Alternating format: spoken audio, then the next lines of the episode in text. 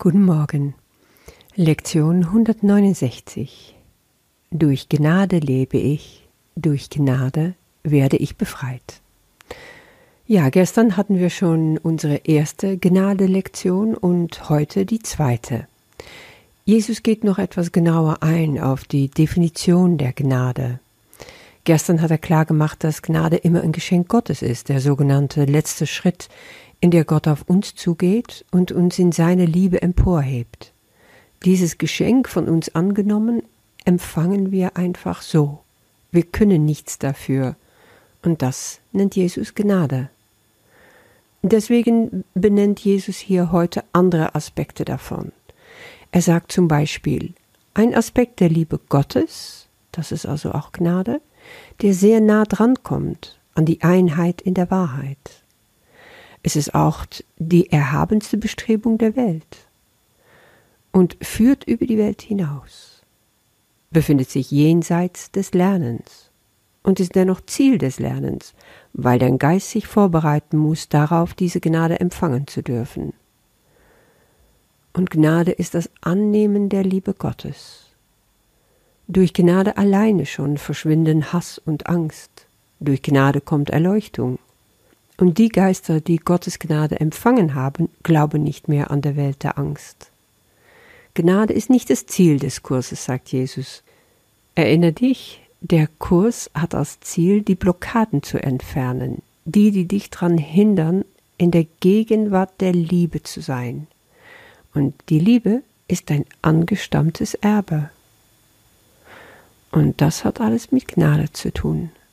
Nicht als Ziel, sondern als ja, Liebesmomente auf deinem Weg dahin. Immer wieder empfangen wir Gottes Gnade, wenn wir uns dafür öffnen. Wollen wir diesen Ruf hören, diesen Ruf nach Gnade? Wenn du dich dafür aufmachst, um Gnade zu empfangen, dann ist dir bewusst geworden, dass es Dinge gibt, die du nicht erkennst. Und somit bist du bereit, einen Zustand zu akzeptieren, der völlig anders ist als die Erfahrungen, die dir wohlbekannt sind und vertraut. Das finde ich ein wunderbarer Satz, weil es bedeutet einfach, hier, komm Kind, komm aus deiner Komfortzone raus. Erkenn einfach mal an, du hast keine Ahnung. Ja? Lass dein kleines Egolein doch mal plappern, auch wenn es sich noch so spirituell anhört. Auch das Ego hat keine Ahnung, null und nichts. Akzeptiere das. Dann bist du bereit, diesen Zustand zu akzeptieren, der völlig anders ist als die Erfahrungen, die dir wohlbekannt sind und vertraut. Und Jesus sagt auch ganz klar, ich leg dich dringend nahe, also wir legen dich dringend nahe, Zeugnis für das Wort Gottes abzulegen, um die Erfahrung der Wahrheit und ihren Anbruch in jedem Geist zu beschleunigen, der die Wirkungen der Wahrheit auf dich wahrnimmt. Und das heißt, Menschen nehmen das sehr wohl wahr. Wenn du dich in der Wahrheit aufhältst, wenn du bei Gott bist in Einheit im heiligen Augenblick, dann leuchtet das in deinem Antlitz auf. Dann bist du in Christi Geist. Und damit legst du schon Zeugnis für das Wort Gottes ab. Verstehst du's? Diese Lektion ist jetzt wirklich nicht so leicht zu erschließen. Und mein Rat ist dann auch immer, probier es auch gar nicht. Wenn du feststellst, dass dein Hirn foggy wird, dass du dir nicht mal mehr merken kannst, was du gerade gelesen hast, geschweige dann, dass du es verstehst, dann lass es einfach in Ruhe. Nehme es auf und sage zum Heiligen Geist, verwandle du das für mich mach es einfach zu Kompost, womit ich arbeiten kann, dass ich ausstreuen kann auf meine Erde und Fruchtbares fortbringen kann.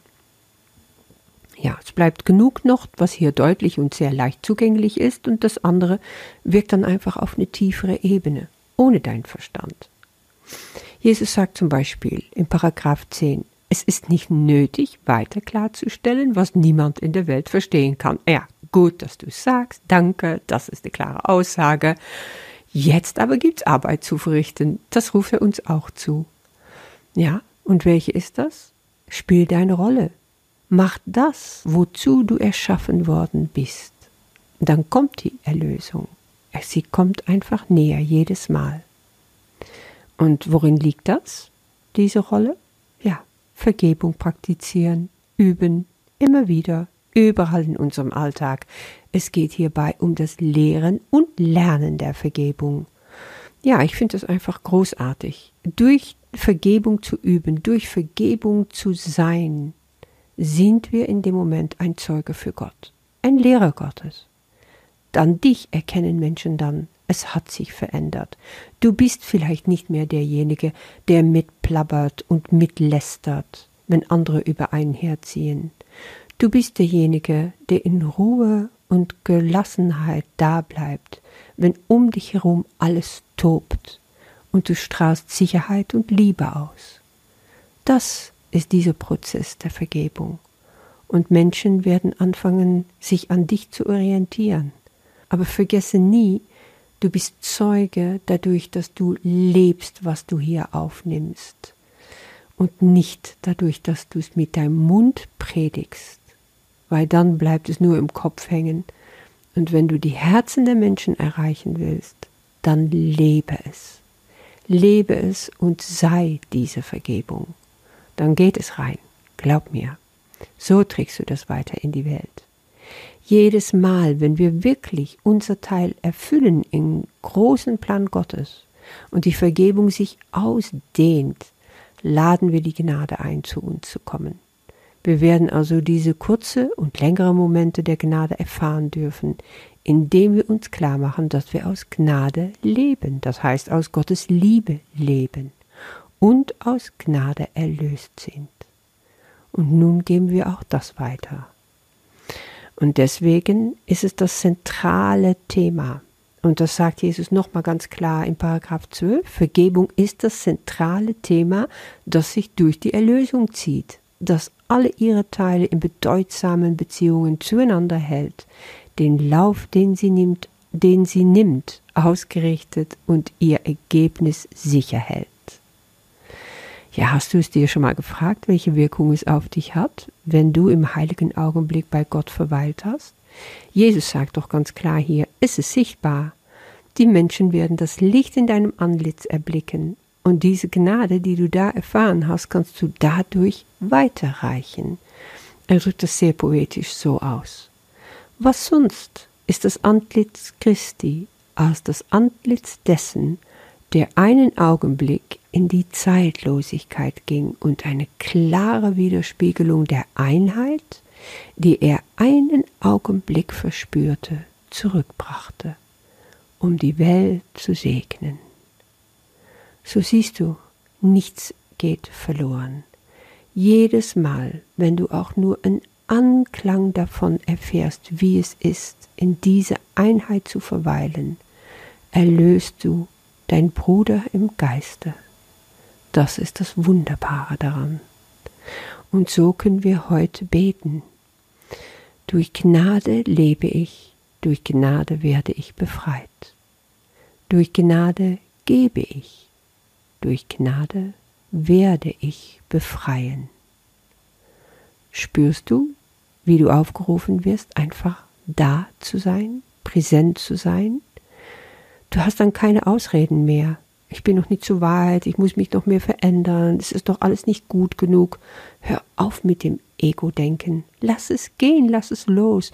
Du bist gut, gut genug, sonst wärst du gar nicht hier. Sonst würde Jesus dich nicht aufrufen dazu, deine Rolle einzunehmen. Du bist erwacht, du bist eins mit Gott. Ja, weil du es dir holen darfst, weil du einfach sagen kannst, ja, Amen, so ist es. Ich will das jetzt. Ich bin soweit. Du bestimmst das Tempo?